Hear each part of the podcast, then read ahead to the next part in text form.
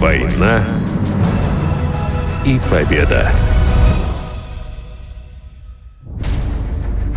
Нина Гоголева, студентка Краснодарского института виноделия и виноградарства.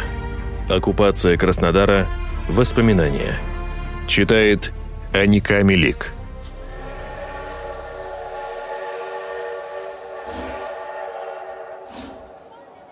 Утро 19 августа каждый встретил по-разному.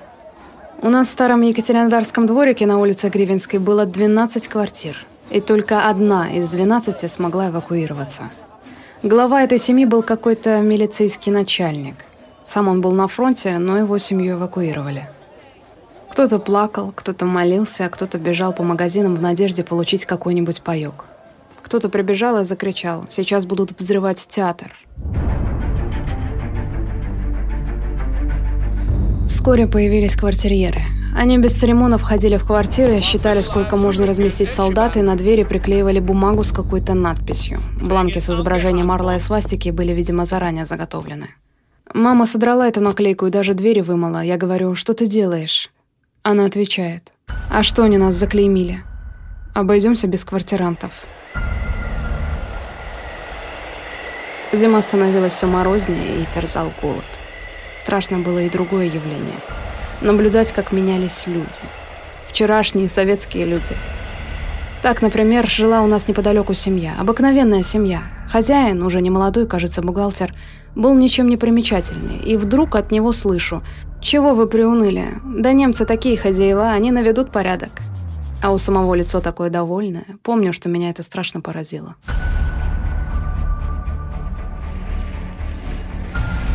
Как-то раз наш самолет пролетел совсем близко над нами. У нас горела коптилка у окна, мы лепили из горелого ячменя пышки. Я задула свет, и в это время раздался взрыв. Бомба попала в здание на Красной. Там в мирное время был красивейший гастроном, а при оккупации какой-то немецкий штаб. И вот в этот вечер, говорят, там было какое-то совещание у фрицев, и прямое попадание. Какая радость, у нас весь двор ликовал. Появились воззвания. Молодежь, вас ждет Германия. Пугала мысль, что начнется насильственная мобилизация на работу в Германию. Пока спасали добровольцы. Были среди них и предатели, а были и доведенные голодом до отчаяния люди. Я пошла на биржу труда. Взяла направление на ватно-предельную фабрику. Она находилась на улице Буденова. Почему-то сохранились станки. Видимо, не успели взорвать при отступлении. Большой цех, совершенно неотапливаемый, непонятные станки. У меня, как у биолога, никогда не было склонности к механике. Всякого рода станки внушали мне чувство холодной тоски. А тут такая интересная работа. Да еще для кого? Для врагов. Ничего у меня не получалось. Бобины не крутились, нить путалась, пальцы деревенели от прикосновения к холодному металлу. Насмотрщицей была русская продажная тварь. Однажды она отвела меня в контору и заявила, что я саботажница, лентяйка и только перевожу сырье. Меня предупредили. В отсутствие этой ведьмы мы, молодые девчонки, пели наши советские песни. В бой за родину, в бой за Сталина. Она вбегала разъяренная, а мы уже молча старательно работали.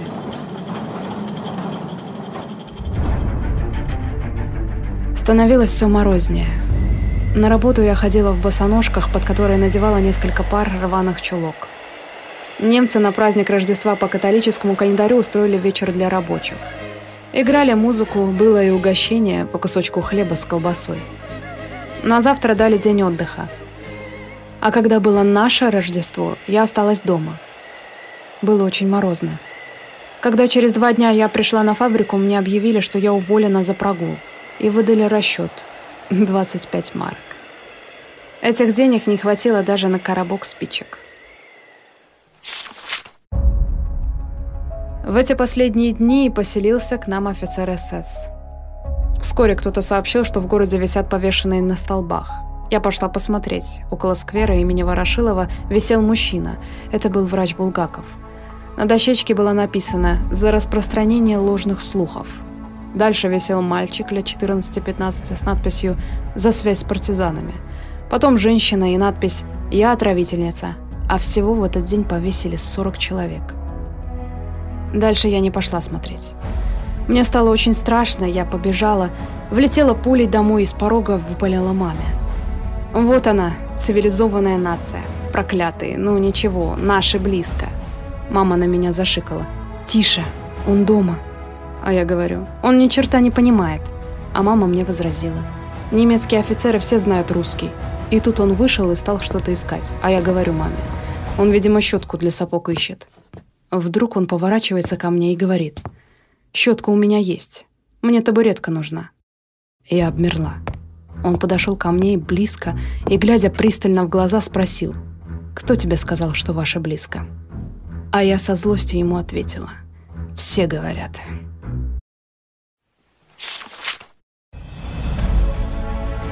27 января немцы начали выкатываться из Краснодара. Да, именно выкатываться. Катились колонны груженных грузовиков, двигались обозы, а кругом все жгли и взрывали. Облавы на базарах продолжались.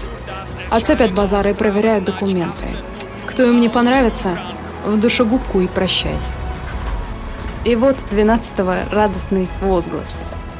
Наши пришли. Да, наши пришли. Наши.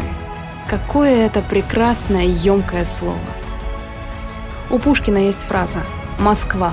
Как много в этом звуке для сердца русского слилось, как много в нем отозвалось. Так вот, в слове «наше» в такой ситуации, как оккупация, слилось еще больше. Это и Москва, и Россия, и что самое близкое, родное, святое. Краснодар. Нина Владимировна Гоголева. Воспоминания. Читала автор программ, ведущая телеканала «Краснодар» Аника Мелик. Война и победа.